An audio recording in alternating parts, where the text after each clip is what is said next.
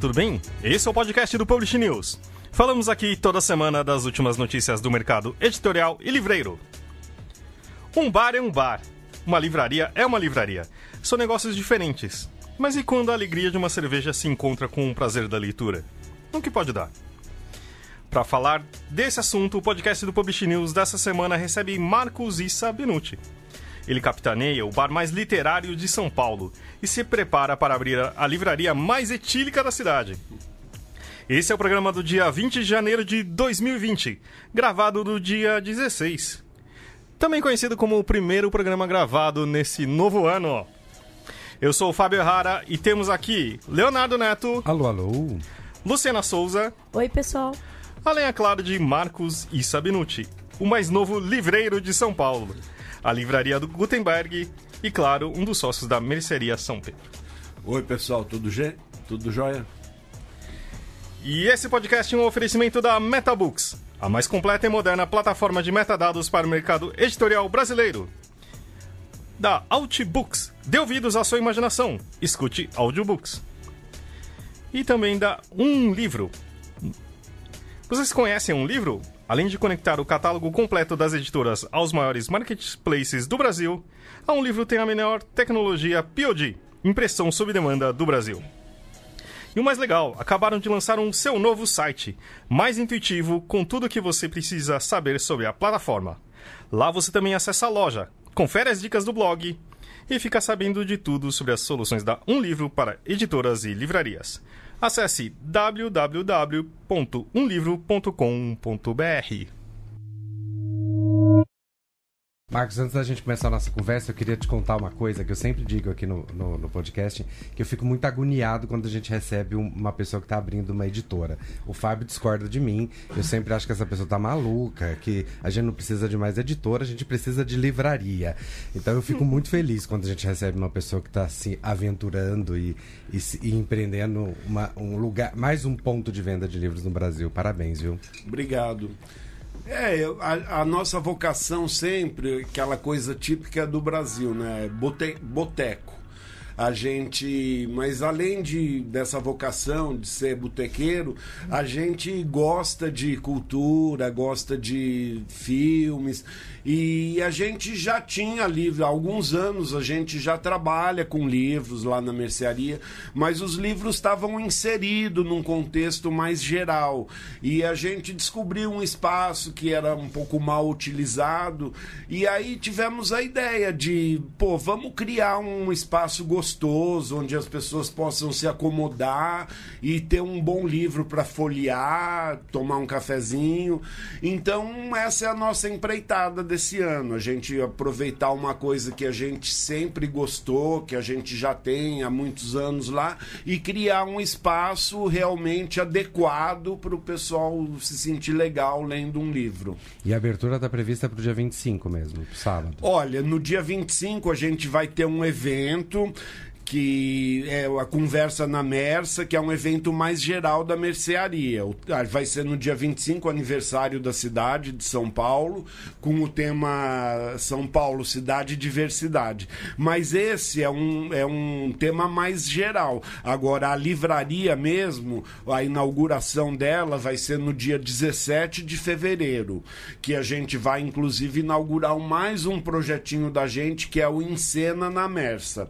Então, nesse dia, que cai numa segunda-feira, que a gente até acha que é um desafio, porque é um dia que é mais calmo na mercearia, né? Então a gente quer atrair um público que mais interessado em literatura. E então a história é essa, vai ser inaugurada no dia 17 de fevereiro. Uh, ah, para quem não conhece a mercearia, que talvez seja fora da cidade, fica na Rodésia, né? Que número? Na Rodésia 34, que eu diria assim que é na periferia da Vila Madalena. Porque é verdade, não, não é lá naquele centro da Rua Wizard ali que se concentram a maioria dos bares, né? Inclusive até eu digo, você vê, a gente já esse ano vai fazer 52 anos de existência. E a gente antecede o, a, a, fama de bairro boêmio da Vila Madalena. A gente sempre teve a nossa trajetória, né? Independente de fazer parte de um bairro boêmio. Então, geralmente, o pessoal que vai no nosso bar não é aquele pessoal que está perdido pela uhum, Vila uhum. Madalena, uhum. que vai pela Vila Madalena em si. E então a gente tem um público que gosta do nosso espaço e vai lá por isso. É, é uma sorte tá, tá, tá afastado do centrinho da Vila Madalena, ah, que o Publish News tá ali, né? Tá na visagem com a Fidalga. É então, caos, eu, eu acho, porque você vê, é, a Vila Madalena, ela, assim, nos dias de hoje, tem uma grande concentração de pessoas, mas nos fins de semana, né? Você pode ver, você vai lá para as ruas principais, é aquele burburinho, mas é no fim de semana. A gente tem um público que lota o nosso espaço, seja o dia que for da semana.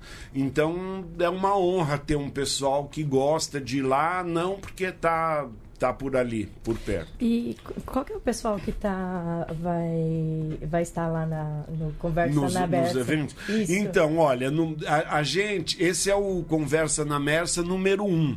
A gente teve em novembro do ano passado uma experiência que foi super legal, que a gente chamou de evento número zero, que contou com o Chico Sá, o pessoal, os amigos. E agora, para esse evento número um, a gente resolveu chamar pessoas que têm uma ligação direta com a gente, né? Vão estar tá a Laerte, que é autora do nosso querido logo. É, e que frequenta a mercearia desde final década de 80, desde quando ele ia com os filhos dele, pré-adolescentes, que hoje né, são adultos e outro que vai outro convidado diretamente da Academia Brasileira de Letras, o Inácio de Loyola Brandão, também é muito querido, frequentador antigo da mercearia. Outro é o Matthew Shirts, que é um jornalista americano que eu diria que ele é praticamente fundador da mercearia. Ele é nosso amigo e frequentador desde o início dos anos 80 né, o meio dos anos 80. Lá se vão 30, 35 anos de convivência. E chamamos as duas amigas nossas da TV Cultura, a apresentadora do Metrópolis, Adriana Couto, e a Renata Simões, que apresenta o programa Escala Musical, que já foi da MTV, tem uma longa trajetória na TV e no rádio, e é muito querida, muito frequentadora do bar. São esses cinco, acho que eu falei todos, né? E, e Marcos, é, você estava falando que a, que a mercearia completou 52 anos, né? É. Quando teve o marco dos 50, foi lançado um livro. É, foi lançado Saideira, que é um, é um livro de epitáfios das pessoas, dos amigos e foi bem legal. Aí, e aí, a partir desse ano, aí no ano passado foi 51 anos, a gente convidou a Cachaça 51 para dar uma força. Fizemos, fizemos uma festa também legal. E aí a ideia é que a gente sempre comemore agora, né? Porque não é fácil, né? Meio século de existência no, na, na mão das mesmas pessoas é, é uma longa trajetória, né? Uh, é, a, a, gente estava falando antes, né, aqui da conversa, que a mercearia sempre teve um, esse espírito, né, dos autores, ah, do, do pessoal da cultura ali, né. Uh, e também, é, porque, mas conta um pouquinho da história, porque assim, a, a, a, o nome mercearia tem a ver também com isso, né que você já entra e já é um lugar diferente, não é um boteco rapaz, normal, tem uns é, cartazes é, de cinema. Rapaz, a, a, gente mudou, a nossa família mudou para Vila Madalena em 68. E abrimos como uma mercearia mesmo, porque a gente já tinha no Itaim Paulista, na periferia de São Paulo, a gente já tinha um empório. Uhum. E assim, a tradição do meu pai, né, família árabe, sempre foi lidar com comércio e a atividade sempre foi mercearia, né? É, vendia é, cereais a granel, você levava um litro para colocar a cândida na hora, torrava o café na hora. Então, mas aí eu, moleque, né? O meu irmão Pedro, uma criança, e eu, moleque, eu, a gente mudou para Vila Madalena e eu botei lá um balcãozinho, comecei a vender cachaça pro pessoal, botamos lá um, um, um improvisamos uma geladeira para ter uma cervejinha e assim começou, além da mercearia, começou a ser, virar boteco também. Uhum. Mas aí a gente sempre foi uma verdadeira mercearia, não é assim uma mercearia cenográfica como você vê muito hoje, né? Nos, nos lugares, os caras fazem. Aquele a boteco gente... que imita. É, os bares que imitam boteco, né? É, é. E no caso da gente é uma mercearia porque é mesmo, realmente. Nunca deixou. Tá certo que hoje o foco maior é vender cerveja gelada. Mas a gente continua sendo uma mercearia. E como virou esse ponto de encontro, por exemplo, de escritores? Então, a gente, eu sempre tive amor por, por cultura e arte, né? Então, já de, quando a gente começou na década de 70, tinham muitos músicos. Tem vocês, acho que ninguém daqui vai lembrar de um conjunto latino-americano que foi chamado Raízes da América, que isso anos 70, hein? É, aí o pessoal era nossos vizinhos e aí já adotaram o, o nosso boteco, sabe? Aí na década de 80, aí chegou o pessoal, chegou os três mosqueteiros, o Reinaldo Moraes, Mário Prata, Matheus Schertz e professor uh, Tota da, que é da PUC de São Paulo. Vocês sabem, né, que os três mosquiteiros são quatro. Né? Então, cara, esse, esse, pessoal, eles até contam a história folclórica de que a nossa calçada era inclinada, porque ainda não, não tinha a, a, o jeito que é hoje, né?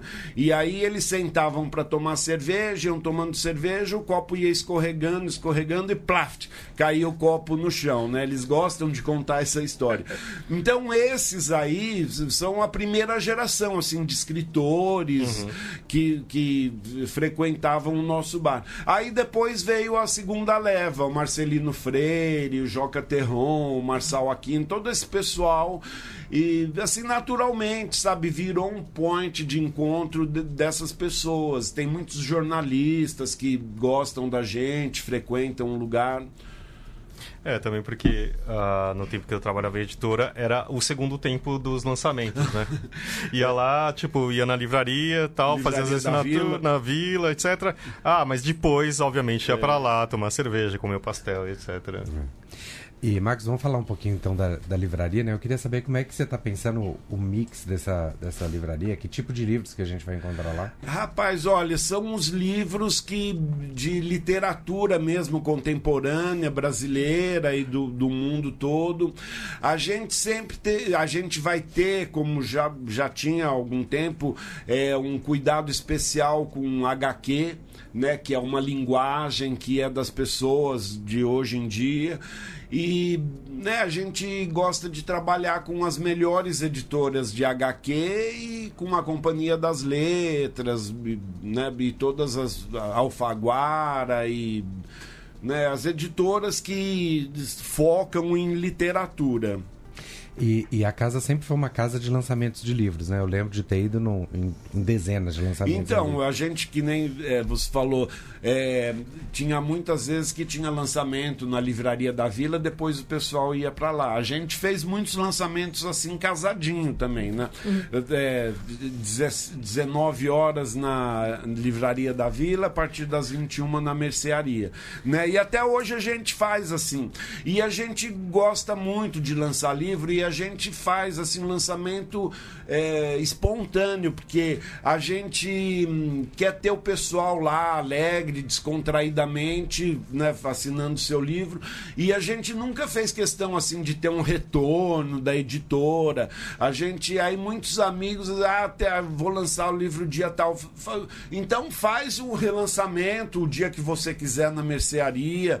E muitas vezes é assim que acontece, mesmo a pessoa sendo do nosso nosso convívio, sendo uma pessoa querida, mesmo que tenha feito lançamento em, na, na, livraria, né, que é aquele lançamento mais formal, a gente sempre gosta de ter o pessoal para fazer o lançamento informal na mercearia. E, e, vai continuar essa agenda de lançamentos ah, agora com a livraria, claro. Sem né? dúvida, sem dúvida. E, inclusive, no, no dia do lançamento da, da livraria, no dia 17 de fevereiro, a gente já está com. A gente tá com agora uma equipe de produção, o, o Jorge Filiolini e a Morgana, que estão dando uma força assim bem legal para a gente conseguir elaborar eventos. Nesse dia, a gente vai fazer o Encena na Mersa. A gente já tem para o primeiro dia, assim, a gente vai pegar um livro que é icônico, que eu diria que acho que é o livro que mais vendeu na mercearia que é o livro do Marçal Aquino, Eu Receberia as Piores Notícias dos Seus Lindos Lábios.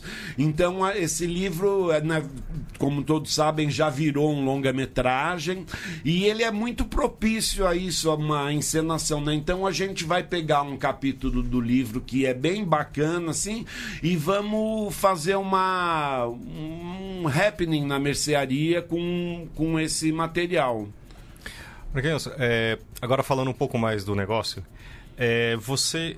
O desafio. Imagina que assim, o desafio de tocar mercearia, como bar e etc., deve ser bem complicado, tem suas dificuldades.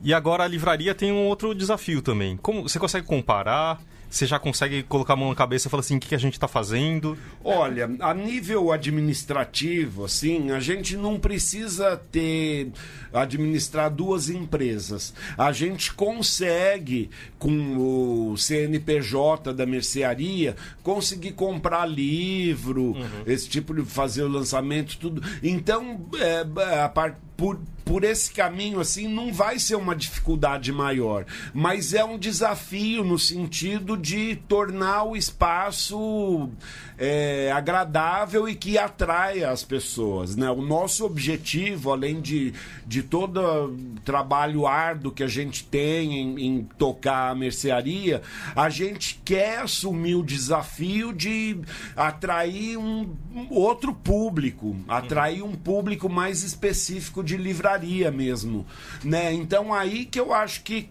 cabe o desafio, porque não é assim o simples fato de ter uns livros lá, a gente já tem, mas a gente não está contente com isso, né? A gente quer criar uma verdadeira livraria é, paralela ao nosso trabalho. Então aí que eu acho que mora o desafio que a gente está encarando. E esses livros, Marcos, você está pensando, você está comprando via distribuidor, você está comprando diretamente das, das Olha, a gente, a, apesar que muita gente, pelo nosso jeitão, assim, pensa que é sebo lá, né? Eu nunca tive nada contra sebo, né? Eu, inclusive eu gosto, né? Sebo é um lugar para você garimpar livro.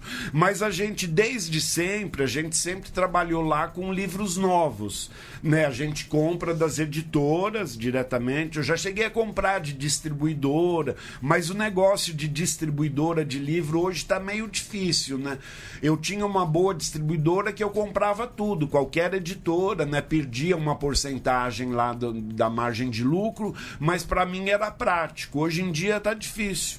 E então tem que comprar direto das editoras mesmo. É o que a gente faz e o que a gente está fomentando para fazer mais ainda. A gente, com certeza, na inauguração, no dia 17, a gente vai ter os últimos lançamentos das principais uh, editoras, principalmente da Companhia das Letras, que tem muita coisa nesses últimos meses, né? Legal que eles lançaram. Então a gente vai ter tudo isso fresquinho. E a gente sempre teve lá uma política de vender qualquer livro 10% abaixo do preço das livrarias. Às vezes muita gente não repara nesse detalhe. Mas como a gente quer mesmo se empenhar em, em, em ajudar a cultura, principalmente que hoje em dia está precisando muito disso, né? Então a gente sempre vendeu e vamos continuar vendendo livros 10% abaixo do preço de mercado. Muito bom. Eu sei que tem uma, um, um, outro projeto aí que vocês estão fazendo, que não é para agora, mas que o povo já está todo correndo atrás, que é a parte de cursos e oficinas, né? Então, a, a, já, tô querendo colocar meu nome lá na lista, mas você fica calma. Oh, legal, obrigado. Então, é, aí, esse, essa inauguração do dia 17 vai ser a livraria em si.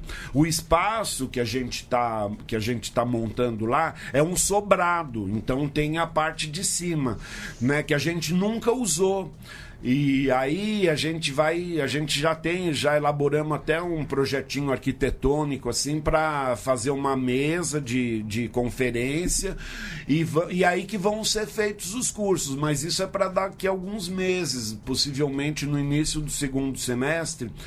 E aí tem um cliente que até já ficou meio, como é que eu vou chegar nesse andar de cima? Então a gente já tá, a gente vai ter o elevador Marcelo Rubens Paiva, né? Porque foi o Marcelo que falou, pô, como é que eu vou acessar esse, esse segundo andar, né? Então a gente, a gente tem um espaço que vai fazer aquele elevadorzinho assim para poder chegar no segundo andar. E essa que é a história completa, né? Mas aí eu não tô querendo divulgar muito porque saiu uma notinha no jornal e aí o pessoal já tá procurando a gente mesmo. Eu quero me inscrever no curso, que cursos vão ter.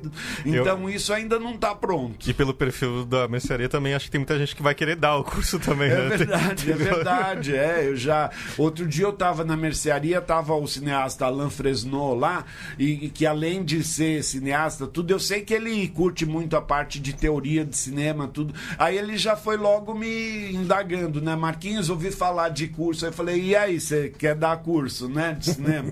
ele falou, claro. Aí eu falei, então me aguarda que eu vou, vou entrar em contato com você. Mas tudo isso parece que é uma mudança também de vocês, né? Tipo, de buscando outra, outros, ah. outras direções. Porque uma das coisas que me chamaram a atenção é, uso muito o Instagram e de repente surgiu o perfil de vocês como sugestão, né? Falei, opa, como assim? Aí fui lá ver e falei assim, e aí, vendo todas essas novidades, tem aí um novo caminho aí, né? Rapaz, então, você vê, eu nunca, eu, eu sou meio arcaico, assim, eu nunca me liguei muito no, nas redes sociais, tudo. E aí a gente ficou sabendo até que há quatro anos tinha um Instagram oficial da mercearia que é fake, sabe? Um cara oficial. que. É, e usa o nosso nosso logo se chama de oficial. Aí a gente tentou entrar em contato com essa pessoa, não foi possível. Aí a gente falou, então vamos ter que criar o nosso Instagram. Né? A gente tinha um Facebook Mambembe lá também.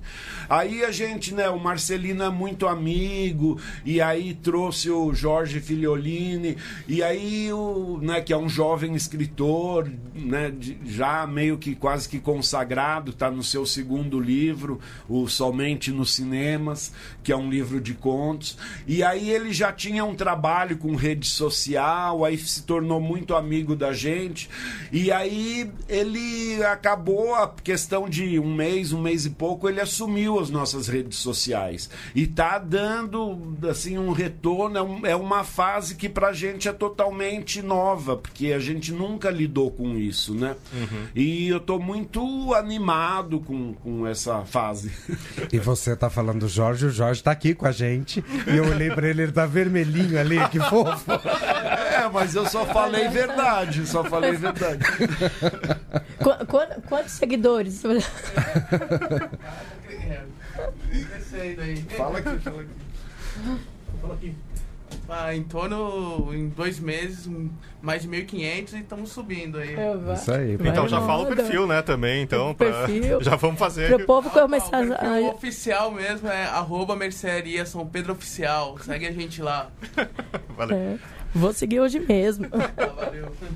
E eu ouvi falar que tem uma notícia oficial mesmo agora. Então, a semana passada a gente ficou sabendo que o, a Secretaria Municipal de Cultura, o AleiUCEF, eles elaboraram uma história lá de dar, eh, fazer uma placa de, dos lugares históricos da cidade, né? E históricos culturais. E aí apareceu uma foto lá entre né, 400 e... Porque é, é assim, a, a cidade vai fazer 466 anos, né? Então eles escolheram 466 lugares históricos e aí eles divulgaram esse projeto com o Aleio Cef segurando uma placa de um desses 460 lugares e que era a placa da Mercearia São Pedro. A gente ficou super honrado e aí ficamos sabendo que eles iam distribuir essas placas, né, até o final do ano. E aí estamos sabendo que hoje exatamente no dia de hoje, o Ale Youssef vai lá entregar a nossa placa, né? Então é um dia festivo pra gente também, né? Então quer dizer que a Rodésia hoje vai ter que ter um, um retorno ali que não vai poder mais passar. Né? Então, a Rodésia, um, um, lugarzinho da Rodésia faz parte da história cultural da cidade. Muito bom, parabéns. Obrigado. Eu acho que agora então a gente tem agora umas no... pequenas novidades, né? Não sei se reparou também a, a vinheta que uh, abre o programa já mudou, já teve uma mudança, a gente colocou É, uma são Ares de 2020. exatamente e também uh, na Outbooks a gente também vai fazer um formatinho diferente, né, Léo? Isso aí. A gente vai ouvir agora o Cláudio Gandelman começando esse, esse- uma nova série nesse ano, que são indicações de livros. O Cláudio é o CEO da Outbooks. Vamos ouvir?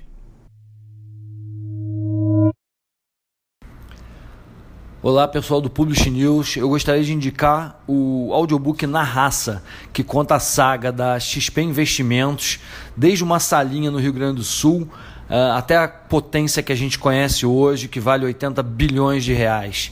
É uma história de sangue, suor e lágrimas.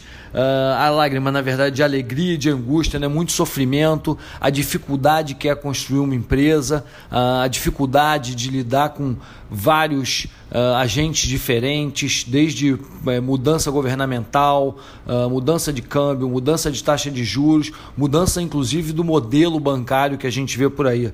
É muito bem escrito pela Maria Luísa Filgueiras e, e extremamente bem narrado também pela Isabel Gueron. Acho que todo mundo que ouvir esse audiobook vai aprender muita coisa e vai se divertir bastante. Tá bom? Um grande abraço para vocês. Fundada em 2001, numa salinha dentro de uma corretora em Porto Alegre, a XP cresceu às margens do mercado financeiro tradicional. Enfrentou, ao longo dos seus 16 anos, uma brutal desconfiança da concorrência. Seu modelo de negócios era tido como arriscado e seus sócios considerados pouco sofisticados. A XP competia para atrair investidores que tinham a seu alcance dezenas de instituições financeiras muito mais poderosas. Tradicionalmente, clientes endinheirados deixavam suas fortunas nas mãos de bancos estrangeiros ou gestoras especializadas, e o grande público ficava nas mãos dos bancos de varejo, como Itaú, Bradesco e Banco do Brasil. Por décadas foi assim, até que o modelo de negócios da XP mudou tudo.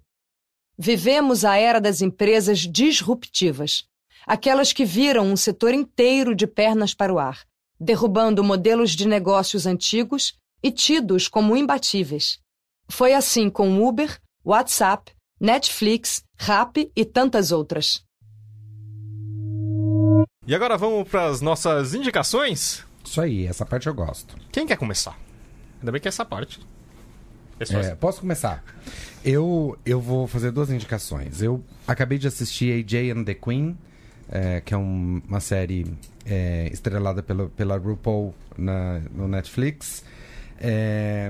É, tenho lá as minhas críticas, mas eu gostei muito. Assim, é, é- é muito engraçado porque é, a atuação, como são, são drag queens na, na sua, na sua essência, né? Elas não são exatamente a- atrizes e tal. É, quer dizer, elas são atrizes, mas não são a- a- atri- oficialmente atrizes, Uhum, né? uhum. É, Porque é uma ficção, é isso? é uma ficção, sim. Tá. É, então, assim, tem uns, uns defeitinhos ali de, de, de, de atuação, mas a história é boa, sabe? É, Uhum. uma história, é uma história que você quer acompanhar, você quer saber onde é que ela vai chegar. É, então eu recomendo isso. Eu, eu, eu terminei de assistir essa semana e gostei muito. E comecei é, Grace and Frankie, que tá na sexta temporada. é, e que eu adoro aquela série. Eu comecei ontem, então assisti só o primeiro episódio. É, então recomendo essas duas séries aí que estão no Netflix. Que a Jenny Fonda toda semana tá sendo presa Toda também. semana. Será que ela teve tempo? Será que entre, um- entre uma prisão e outra ela deve ter gravado alguma coisa ali, né? É, já teve os outros amigos delas que foram presos na Exatamente. Joaquim Fênix. Tanto. E você, Lu? Ó, eu vou indicar o, o livro O Irlandês, tá? Da editora.